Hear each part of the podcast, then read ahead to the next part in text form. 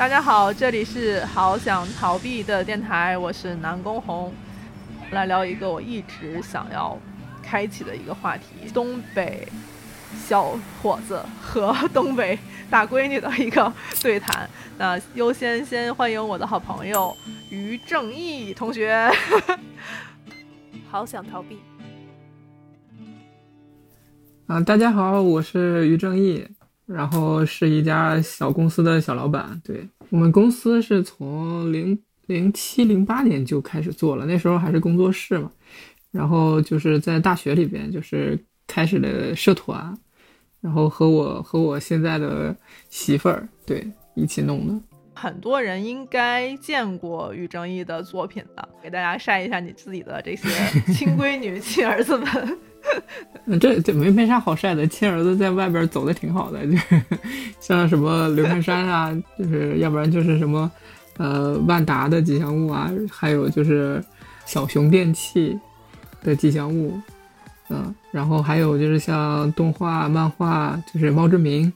还有妖怪名单啊，这都是我们做的。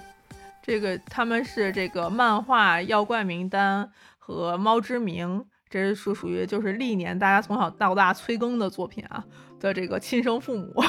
然后于正玉就是这个父亲是吧？对对对，自己公司也做了这个相关的这个动画的一些企划，大家如果要是看过这些作品的话，可以给我们多多留言，继续催更。我认识正义的时候，我们一直都认为他是一个就是动画或者是漫画的这个从业者。直到有一天，然后我在这个当时知乎吉祥物的时候，一眼看中了刘看山，然后发现哇。这么可爱，然后一看，哇，居然是于正义设计的。然后之后再再逐渐的熟悉于正义之后，发现有很多这种哇，好可爱的这个小动物或者这种形象，就从他的这个设计里头喷薄而出。每天我们都在看，说，哎，这个这个男生怎么这么会设计这种特别可爱的小东西？直到我们有一次就是见面面基之后，发现他也是个非常可爱的男孩子呢。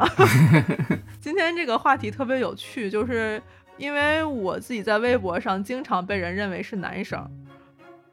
我在网上抽照片，follow 了我一段时间的网友，哇，你你居然是是是女孩子，然后我心想，我说是我照片发的不够多吗？然后生活中也会有很多这个时间会被这样误认为。然后那天于正义说，他其实从小的时候也会经常被误认为是女孩子。然后我也很震惊，因为我们俩见面的时候好像就是也没有什么，就是我我不说话还好，你不说话还好，你是说话的时候反倒会被人认为是女孩子吗？我每次接电话的时候，陌生人结尾的都是女士什么什么什么，呃，就是纠正他很多遍之后，还是会说啊好的女士，呃，就是大概是这样。就于女士，您是这样这样是吗？是这样的一个状况，哎，但好奇怪，但我们听声音的话，我没有感觉到，哎。我故意在压着声音说话，你 最近倒还好了，就是在在因为说话变多了嘛。我我变声也很晚，我发现就是从小的时候也是，就是大家都变声了，然后说话都是那个样子的时候，我还是还是尖尖的。嗯，就你非常适合唱苏打绿的歌曲。我那个我真唱不上去的。觉得小的时候被人看起来性别比较模糊的时候是什么时间？呃，我我上幼儿园的时候，就是就是刚开始上幼儿园的时候，呃，学校那个老师就有一天突然把我妈叫到办公室去了，不是也不是叫到办公室，就是他们在办公室见面了。那个老师就悄悄跟我妈说，一直把我当成女孩子，呃，直直到我看到我站着上厕所。就是你小的时候就长得非常的可爱，因为于正义真的非常的白，这点是我当时第一次见到你的时候的那种感受，就是白皙的男孩子。然后整个的这个看起来非常柔软，很有安全感。我经常被认为是男孩子，是因为我身高比较高嘛。只要我把帽衫戴上，就是经常会有那种过路的大妈或阿姨就叫叫帮忙的时候，就是小伙子啊，怎么怎么地。然后我说啊，你再往那边走啊，怎么怎么拐，告诉他之后，然后就那瞬间，阿姨的表情就特别的。神奇，然后就会改口啊，谢谢你啊，大闺女，就会是这种状态，就是，但是就是也不会说是他们会觉得特别震惊，就好像是哦自己看错了那一瞬间。你的生活中也会有出现这么多瞬间的时刻吗？那我那我是相当多的，我觉得我社恐最大的来源就是上厕所，我就不太想 去跟人家解释，因为每次去的时候，就是不管是进来的人还是出去的人都会。被我带跑偏，就是我我要进去的时候，就是出来的人会下意识的去看一眼那个门牌，然后我要进去的时候，跟着我要进去的人也是会往反方向走，我就 我就很 呃嗯就很无语嘛。就是有一次我特别让我尴尬的，就是有一个大爷就是叫了我很多遍，就是那个保洁嘛，叫了很多遍说那个是男厕，那个是男厕，你不要进。然后我跟他说我是男的，然后他还不信，就是就一直追到了我厕所，追到厕所，然后直到直到看见我掏出大宝贝，然后他才他才走，就很尴尬。就是我就觉得，嗯嗯，不是说你在正常情况下被认错会尴尬，就是比如说比如说就最常见的，我我我在路上，比如说碰到有有小朋友的球滚过来了，然后我。我把球捡了还给人家，人家说谢谢姐姐，我不会，我不会觉得尴尬，我觉得还挺有趣的啊。但是，一旦上厕所、洗澡，或者说只要是有男女区分的时候，我会被拉到那一个女性那边，我就一定会拒绝这个事情，就是就是觉得这个方面会非常非常尴尬。就是我不是说那个被拉进那个女女浴池嘛，就是真的就是他那个门牌上也没有写的特别清楚，到底是哪边男哪边女，就是两边都是汤啊，这这个这种。这种东西，然后那个男老板、女老板就说让我走那边，走那边，然后我就我就要进去，没进去的时候，我看着一双白腿从我前眼前划过，我就当时我就不对，我就要往那边冲，然后被男老板硬着要往那边推的时候，我说我是男的，我是男的，我是男的，就是这个这个尴尬感就特别特别的，呃，让我觉得就就挥之不去，对，嗯，就是。就是你可能真的会造成结果，就是是这种。我其实有时候在想说，我不确定啊，我不确定。像很多那种性转的那种漫画，可能开始的时候会有那种，就是男生假如说变成女孩子了，就他会就是第一个反应是要看一些什么东西或者是什么这个之类的那个状况。我不知道那是不是大多数男性的第一反应。但是反正我看的很多漫画，刚开始的时候都会有一种这个状况优先，然后其次才开始渐渐去变成他去体会到很多变成女生的那种的不容易啊也好，或者一些不适的东西才好。但是我你可能是那种状态，就是先天你就知道这种怎么讲呢？这种事情会造成一些结果，就你如果不不去停止这件事，就会引发一系列你自己认为。不应该的那种事情，会让你会觉得很很局促。如果你是像漫画里边中途变的，倒无所谓了。但是你如果是从小到大就这个样子，你你你的其实那个根本上就会去排斥这一点，就是就是会意识到这一点啊，你就不会说我一开始会得到什么，后来会觉得尴尬，不会，你从一开始就会觉得很尴尬啊。就比如说，比如说我其实现在还是会有这样的想法，只要是如果晚上回家的话。前面会是个女生，我就会快步走一点，然后站在她前面，让她看到我，就不会在她身后去走，因为我知道我我如果是一个女生或者是怎样的话，我后边有一个人在，就一直在听一个脚步在跟着我走的话，我会很慌，所以这个时候我就会强调一下，就是我对你无害，我是要我我走到我努力走到他前面，让他看到是一个安全的一个一个一个状态，嗯。就是这是给我留下习惯吧，或者怎么样？就是对对女生来说，我我可能，嗯，我不希望给任何人造成有这种这种压力。嗯，所以你你你其实局促那个点是给别人带来的那个压力那个地方，其实你你自己感同身受的。对，小时候就是被就被尾随啊，或者怎么样的，其实也有过嘛。就是不就是我也会觉得那个时候就是有压力的。哦，明白。对，被认为成是女生的时候，也会遇到各种各样的事情。那当时对我造成了什么样的感受？我其实就会设身处地的去想，如果那个那个人是其他人，我会怎样？嗯，第一次反应到，哎，嗯，说实话，我以前从来没想过，我是不是在走夜路的时候跟着一些女生的时候。我给他们造成过压力。对，我我这么讲，就是这个跟性别没关系。就我不知道于正义，你经没经历过？像晚上的时候回家进电梯的时候，那个时间我会非常强烈的感受到一种性别的混淆。有很多女生其实，在下班回家，假如电梯里头有别人的时候，第一个感觉是害怕，但我好像从小到大就很少在那个地方上出现这个状况。我一定是在电梯里占地儿，或者是舒展的非常大的那一部分。然后，如果进来的男性他可能看起来视觉上比我稍微小只一点儿，所有的进电梯那个男性他都会缩在那边的角上，离我相对比较远的一个角上，然后去偷摸的看我。然后那一瞬间我会很好奇，就是我在那个时候的这个状态，对于男性来讲，他可能是觉得我不确定这个。比我高的人是男生还是女生，但是都是一个比较少见的，而且我不熟悉的状态的那人，可能会出现一种就是陌生的恐惧或者是紧张在，所以这个时候我会觉得就是那个性别会出现一个特别模糊的一个混沌状态，是让大家会产生一些奇怪的一个感知。我不知道你有没有一些时间是这样，就是会感受到一些自己平常无论是男生或者女生那种非常复杂的一个电梯的那个感受，就是我之前也会有了。对这方面的感受会有几个点让我觉得比较深刻的，一个是说作作为可能长得像女孩子的人来说会受到一些优待，这这个这个我不知道女生会不会感受到，就是比如说那个如果我在提重物的时候，会有人过来帮忙的。就是在学校里啊，或者在什么地方的时候，就是会会有人去，去去帮你怎样怎样。就是我觉得我受了这样的优待还蛮多的。然后呢，就是之前我还说过，就是什么吃吃吃煎饼果子会比别人多一点东西的这种感觉。嗯，然后再有呢，就是那个会被会会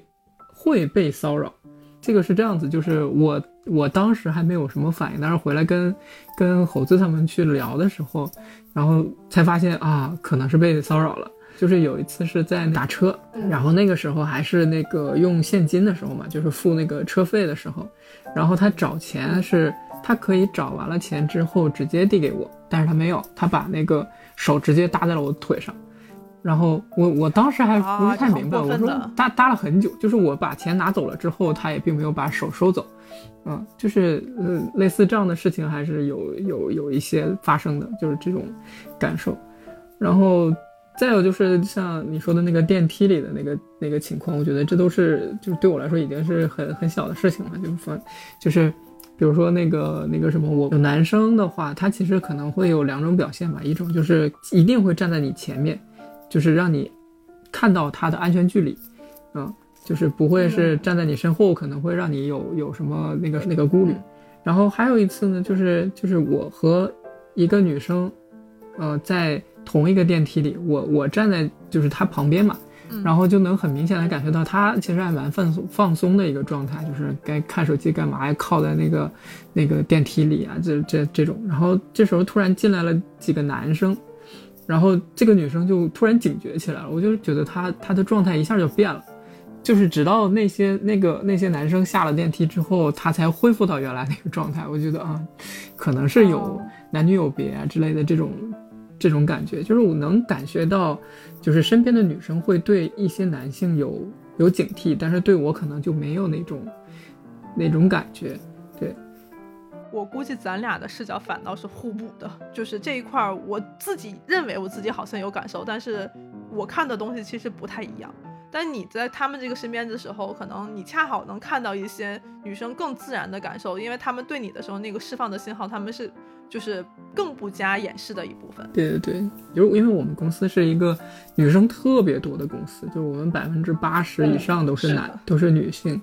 对，然后所以就是大家去，就是平常去出去聚餐之类的，干嘛的时候，就说那个只要还有我在场的时候，其实大家就说，哎，这个这个公司里连个男的都没有之类的这种这种话，嗯，就就也都会出现。然后就就只是开个小玩笑，就是说办公室性骚扰的问题，就是我是那一个经常被摸腿、被摸肚子的人，晕。所以你会觉得有什么时间？是觉得被冒犯的吗？在这个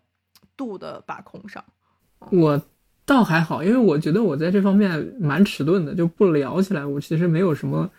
没有什么感受，因为我毕竟还是是是一个男生，我不会对就是什么就是那种那种接触性的东西啊有有什么抵触，因为毕竟就是男生和男生之间也不会有什么那个那个奇怪的事情发生嘛，啊，就就是这种。啊嗯，对，你自己尝试过做一些事情去强化你自己的这个身上的呃性别的存在感吗？在当时，就是怎么讲，就是会走路会会会更狂放一点啊，就是不要让自己看起来外形上看起来像女生就好，那脸没有办法改了，就只能是这样子了。然后再有就是可能有的时候会故意压低声音说话呀，然后干嘛干嘛的，但是觉得哎呀好别扭，就是又不是自己，就这种感觉。之前还有一些困扰，就呃我我不知道你有没有被同性告白过，就是 我被男生告白过很多次了，就是那个时候给我带来最大的困扰就是这个，就是我我倒不是因为我被当成女生来被告白，而是说被告白了之后还咋做兄弟啊？我我天，我就是就是很会很尴尬，就是之后，所以就我本身就不是愿意特别愿意社交的人，然后如果有有人会对你表现出那种就是呃。就没没有那么大的距离感的时候，你会觉得啊，这个人会把我当朋友啊，或者怎么样，我就超开心。但是他跟你告白了，我就觉得这个味道就 就变了，就很尴尬，就没有办法再再往后怎么去做朋友这件事情，就让我很困扰。就他是知道你是男孩子的状况下跟你告白，还是他就是觉得其实会误以为是你是女孩子的状况下？有知道的，也有不知道的。就是知道的，就是我我我印象最深的就是知道的那种，就是。他还会补一句：“你是男生，我也不会，也也也不在意之类的。”就是我觉得，嗯，你不在意，我在意啊，对不起。他会自以为的认为你可能是会喜欢男孩子的，可能是，但是我我不知道，因为我其实表现的，我或者说我跟别人交往的时候啊，不是不是不是那个交往，是说正常的社交的时候，我其实表现出来的都还是比较。男性一点就是这种感受，但是但是身边人可能不这么想，但是我觉得就是这种就没有给人家一种我我我我会喜欢男生的这个感受。我不恐同，但是但是确实对男生可能真的没有什么兴趣的这种感觉，对，就是也不会去表现对。然后所以我我从小的朋友也很少，一般也就是。每个每一个上学阶段，可能有那么一两个好朋友在身边，最多了。然后，但是有一天突然某一个这种一两个好朋友的人向你告白了，这个我是不太能知道怎么处理的。不是不能接受，但是不知道怎么处理，就很尴尬。不知道的，然后来告白，我就直接哈哈哈打趣过去就好。我觉得那时候也是小屁孩，就啥也不懂嘛。学校里头有一个。呃，那个，嗯，就是学学校霸，类似这种这种角色，就突然有一天，就是在在在学校里壁咚我，当时就觉得我是不是摊上事儿了，然 后然后就就被告白了。之后其实也还好吧，就是就是学校里边他还他还会去主动的去照顾我，就是去去关注我一一下这种感觉，就是我我当然会是。拒绝之后了，就是这种，在这个人生中都会有很少见、没有经过训练的一些经历，就是你在那时候会麻爪，就是你完全不知道这个事情该怎么办，有很多。我们这一代互联网在那个时候没有那么发达，所以有很多事情都是在自己不断探索的时候才了解的。起码我是这样，我是真的就是带着很多疑惑走进校园，然后上课，通过学习理解自己的这种人。所以，我好像从小就没那么强说。喜欢是跟性别有关的，就是男生女生告白我都有过，闺蜜或者是好的朋友突然一天就跨过那个坎儿了，是有的。我说实话，我我掌握不好那个分寸，对，因为我我我我根本不知道他是会有这种选项的人，我不知道这像在咱们俩的这个状况上是会更容易引发这样的变化出现。我人生中可能最尴尬的时刻是在大学。怎么讲呢？互相比较有，就相对有好感吧，都不能说是就恋爱关系的。但那个男生其实在一段时间在追求我，然后有一段时间他稍微有点泄气了。然后我们有一天在旅行的时候，他找了个机会问说：“说南宫你是不是同性恋？” 就是非常直白的问我的那一瞬间。然后我当时会觉得有一种特别挫败的感觉。就是其实我不是因为我不会喜欢女孩子，我一瞬间只是很好奇，就是我对异性的这种交往，或者是对一个人的喜欢，释放的信号有那么不明显吗？我其实不是会因为说性别喜不喜欢一个人，就这个事儿让我感觉到了一个特别大的冒犯，尤其我在之后学习的那个时候，然后大家会说对于这种就是性向关系会有一些 by 这样的一个情况，大家都会觉得你非常滥情，就有一些刻板印象在。然后我当时会觉得，哦，果然 就是大家会把刻板印象优先于对于人的了解，是吗？因为我其实当时会觉得我是一个比较认真和专一的人。然后他问的那个那句话的一瞬间，就让我感觉到他其实并并不了解我。其实在这后面，我们就逐渐也就无疾而终了嘛。对，是这样的一个状况。然后反正特别神奇，在那个时候，我我我自己的整个恋爱观就是我喜欢的人其实跟性别无关，是跟这个人有关。然后我绝对不谈因为寂寞而谈的恋爱，就当时反正给自己画了很多道道。但其实真正这这个就是好的这种亲密关系来的时候，你那一瞬间可能。也没有这么多道道话，你可能去交往之后，很多事情的标准就会变成那个人跟你树立下来的那种标准，然后这个这些标准还是跟性别无关，就是跟很多事情都无关。经常现在很多人就是配剧也好啊，或者是什么做作品的时候会争谁是更攻的那一个，谁是更瘦的那一个，谁是更强势的那一个，谁是更就是更弱势的一些，谁更男一些，谁更女一些。对我的那个关系里好像都是流动的。不确定这种感受是不是你也会有？我我我觉得我没有，因为我的就目标一直很明确，就是我我非常喜欢像类似赫敏那一型的女女孩子，就是独立，然后 独立，对对，博学这种，就是就是那种很有主动性的女生，就是这种这种魅力是我无法抵抗的。我觉得，嗯，对，就我我在这方面没有任何纠结，就是呃怎么讲，就是我从小。嗯，初恋也是这一卦，也是这一型，然后就一直就是这个，这个这个状态下也是非常专一呢，是吧？对，对，嗯嗯，我发现大家好像对我来说，就是男性对我来都有一些距离感，我也不知道为什么，就是可能是我自己感知的是这种距离感，就是我不会有，就是从毕业之后就没有特别关系特别亲密的男性朋友，就很少了。就可能是我这个也不太喜欢习惯这样社交也有关系，可能，嗯，就是类似那种称兄道弟的关系都很少，嗯嗯，因为我我哎说说点这个可能不能播的，就是我我其实对男性一点信心都没有，啊，就是就是我觉得男性在在在做事情的时候，就是一旦到了酒局就开始，那个叫什么，就放大自我，你你哪怕说。你凡尔赛一下也行，但是你吹牛逼，我就觉得我接受不了。嗯，就是你你其实那种感受特别的强烈，就是他会展现展现自己男性的那一面，就是那一面其实是我觉得我不是太能接受的那个那种感觉。嗯，其实我有很多就是男生的朋友，我们有时候在聊的时候，大家也会共同的讨讨论到这件事儿，就是。我不觉得那个东西是男性的一个，就是固有的东西，但是它是被男性被教育出来的一种社会的一种行为方式，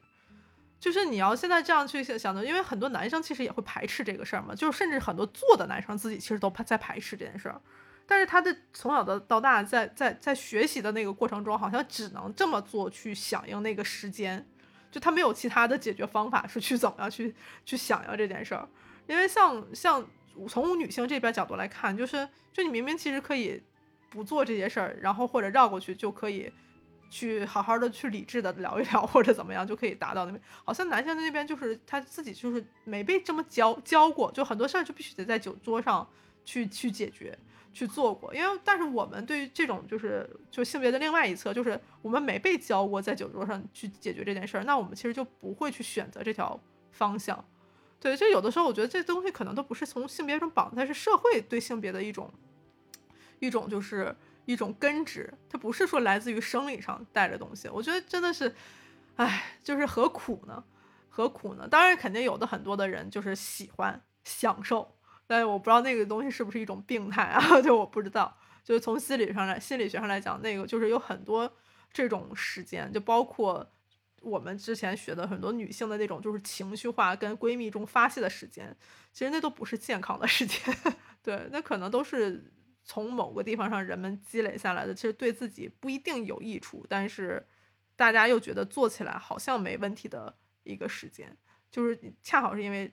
这个性别被教导教教育过，只在这个时候。好像只能这么做。嗯，我我倒是觉得你你其实打开了我一些之前没有想到过的一些事情，就是因为其实我我的点是这样子，就是我我会发现身边会分成两派的男生会比较多一点，就是哪两哪两派，就是一派是像这种场合上可能会装的自己很很很有能力，然后然后但是呢，有一批男生可能跟我的想法差不多，就是那个男性不一定偏得要去展现那一那一面。或者说你不用去强调你是男性的这一个这一个点，然后就是因为因为像我这样子的人，可能想法上会担心遇到那样的人，因为因为就一个是社恐，另外一个是这这一类人，我不知道该如何去交往，所以你会去猜你身边的男性他是哪一类型，这样的话就导致了我说的那个像我这一类男性，可能就没有办法去跟别人去深交，即使他不是那一类人的话，你其实也没有办法从一两次之间看出来。造成像我这一类人没有办法去有更深入的去那种更好的朋友，或者说更更怎样的男性朋友这样子。但是我觉得跟女性交往的时候，我会觉得会舒服很多，就不会有那么大的这个社交压力。你的这种感受恰好是大多数女生的感受啊？是吗？就是大多数女生其实对，因为大多数女生其实跟异性去做交往的时候，她需要这个判断成本。哦。但是这个判断成本如果判断错了，其实。给他带来的麻烦也好，或者是收尾的这个这个能力，他是不是具有，可能都会产生这样的一个一个风险的时候，那他其实就会缩回来，就是说我我选择不去跟异性去交往，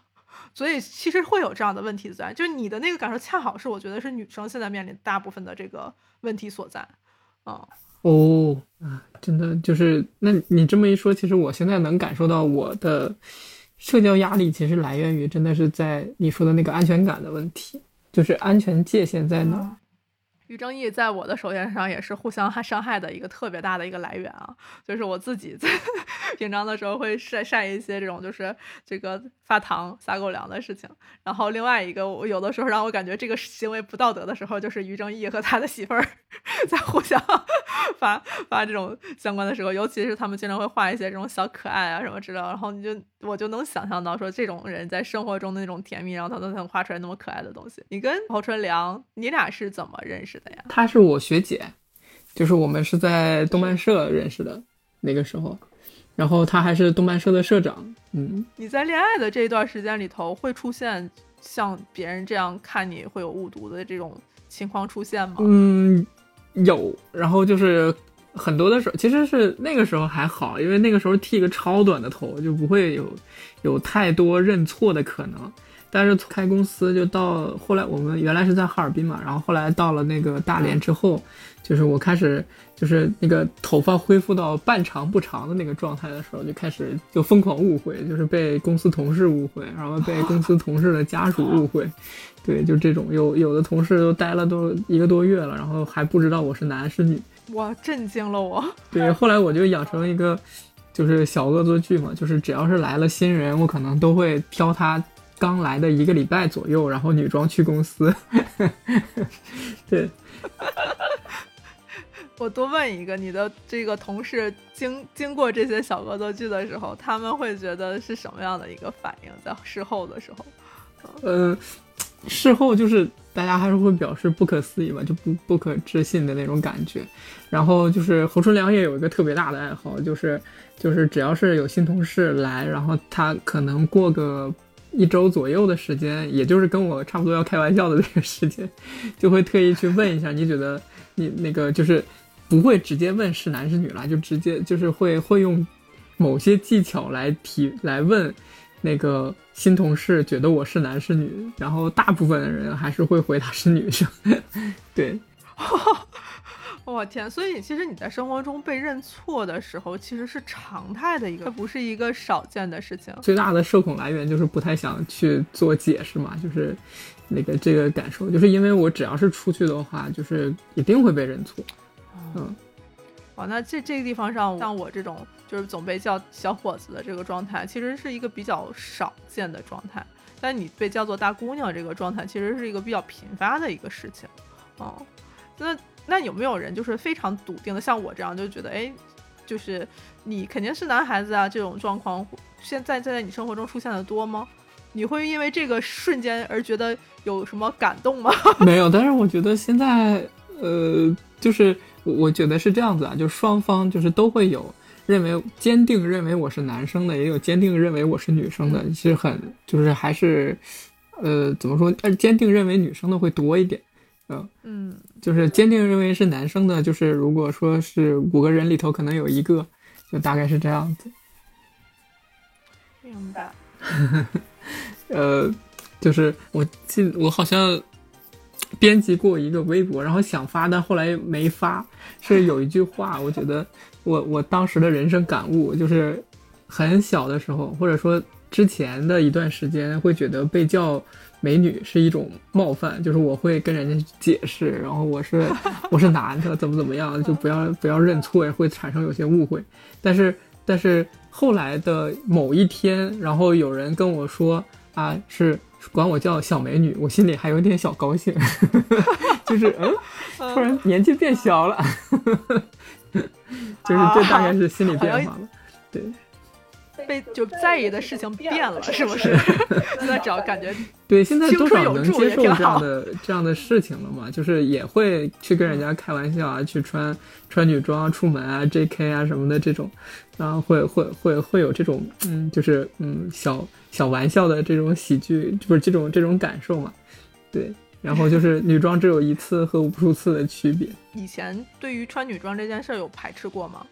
我我我大概在补记事的时候，就跟我妈要过裙子穿，因为我看见隔壁的那个姐姐就是穿个裙子特别好看，那个就跟我妈要了一件。然后后来是那个，好像在我们这个年龄段的那个男生女生都会去拍那个明星照嘛，然后我妈就去带我拍了一组那个女装的明星照，啊，就是就是那种，然后就到处跟人家炫耀说这是这这是他儿子怎么怎么样的拍的。嗯，就是大概是这那个时候可能埋下的种子吧，我猜。嗯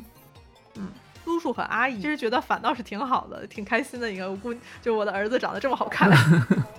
呃，倒没有，我猜可能是他们习惯了吧，因为从小就被教导大，就是带出门就是觉得你带了个小姑娘出来这种感受。我妈在我小的时候就给我留那个叫那个时候叫西瓜太郎头。就是那种稍微长一点的，但是不是特别特别长的那种 Coco 头，然后就是被认错的几率就就一直就没有没有小过。可能咱们两家可能都都存在一个比较放养，或者其实是没有说进入到特别强的男生该怎么怎么样，女生该怎么样的一个刻板印象印象的那个家庭环境里。我不知道你的家庭是不是这种状况。嗯，我我倒可能有点相反，就是我我会被。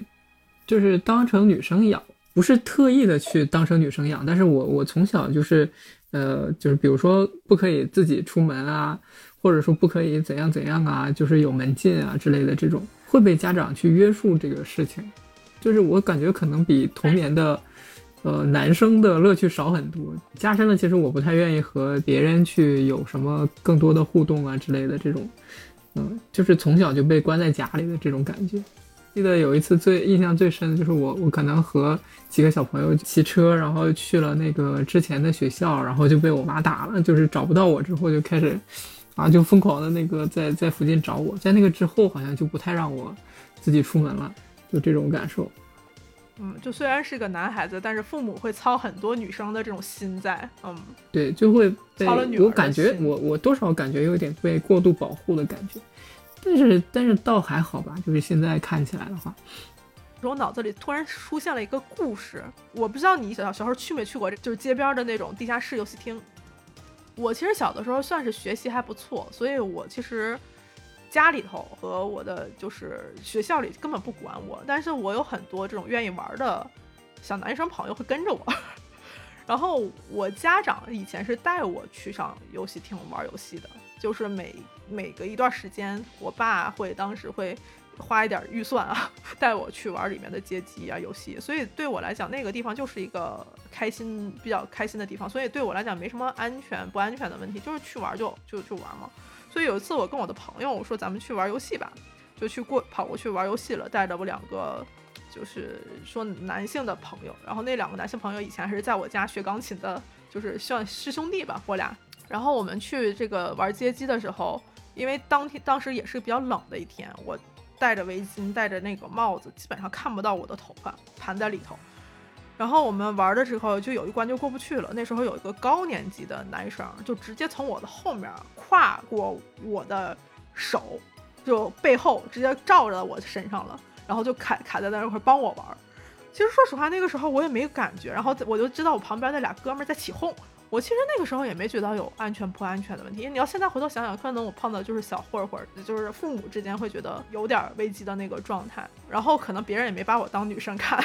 对，所以这一点是一个特别真空的一种感受。但你正好是相反，其实你可能如果咱们俩置换一下。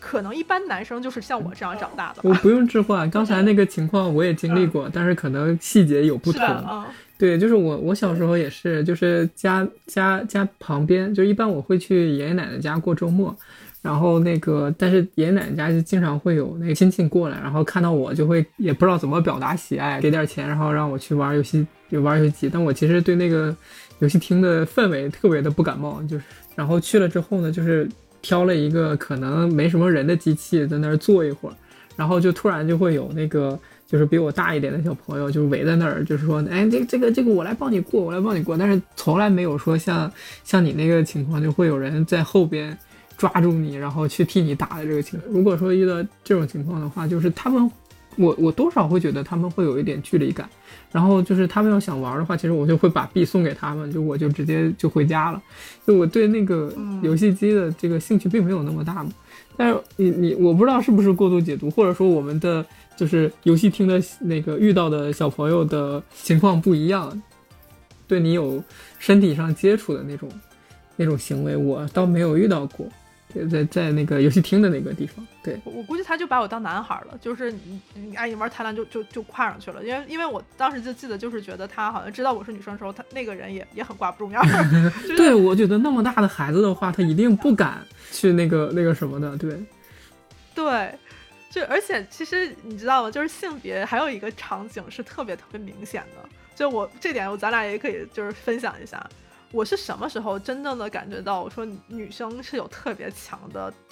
被动待遇的？是我上初中的时候啊，然后还有大学两次打篮球，因为我 个儿很高嘛。然后当初中的时候体育也很好，然后我经常会被抓过去去打篮球。我那时候我总觉得我打的其实跟男生打的还不错了。初中男生也打的不太好，我说实话，就是不管怎么样，大家还能够是对抗啊或者怎么样。但是那个时候。就是不管我打的好还是不好，其实每次投篮的时候，我都知道对方的男生没有尽全力的拦我，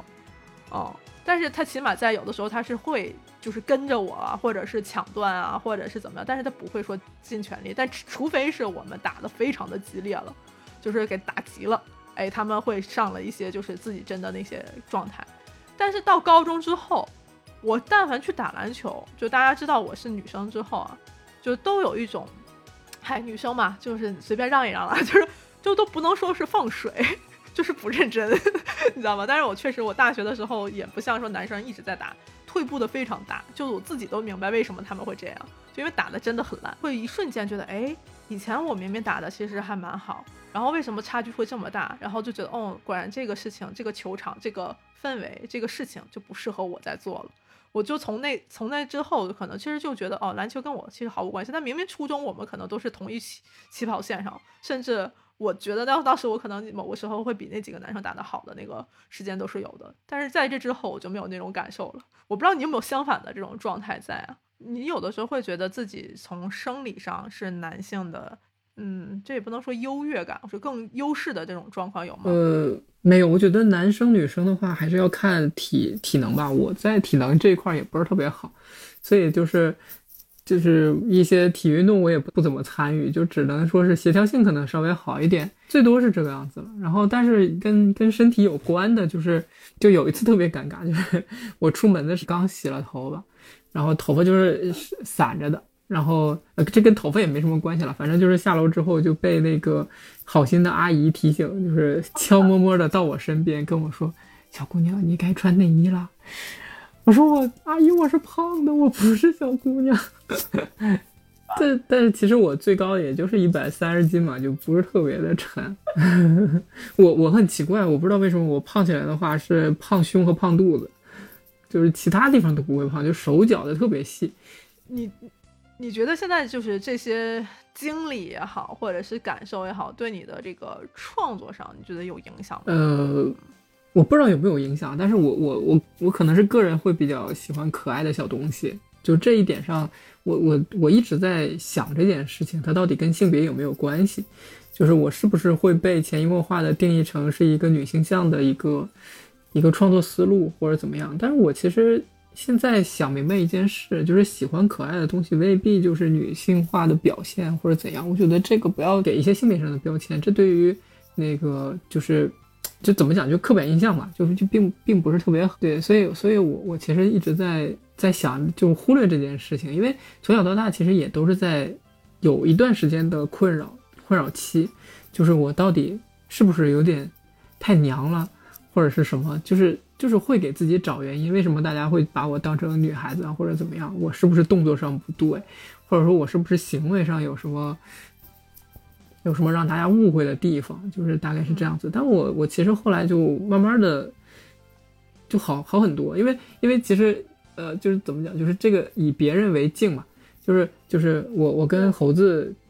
交往之后，他其实总会说，哎呀，你要是你要是走路更像女生一点就好了，或者说你要是怎样怎样就更像女生一点就好了。我说那我不之前不像吗？那我一直在担心什么？原来是这个样子。是的呀。对，那那我就其实就有点有点释然了，就不会太在意别人到底认为你是男生还是女生，这个。这个这个方向了，就我觉得大家都会有这个感受，就是你跟正常人不一样，就会觉得你自己是不是有问题，啊？但是我后来才想清楚，你你为什么要一定要在意别人的想法呢？就是就是那把你当成男生还是当成女生，那是他们的自由，跟跟你自己到底是想怎样去去去生活，其实没有什么太大的关系的。所以现在就是我我我认清自己了，就是我就是喜欢可爱的小东西，然后没事的时候也会也会去干点什么奇奇怪怪的事情，比如说比如说 穿 J.K. 穿穿裸装出门之类的，就开始豁豁豁然起来。现在这种互联网短视频的这个时代嘛，就是大家都会先去打标签，再去理解一个人。我我就像老年人一样，就是觉得哦，这种状态是不健康，对，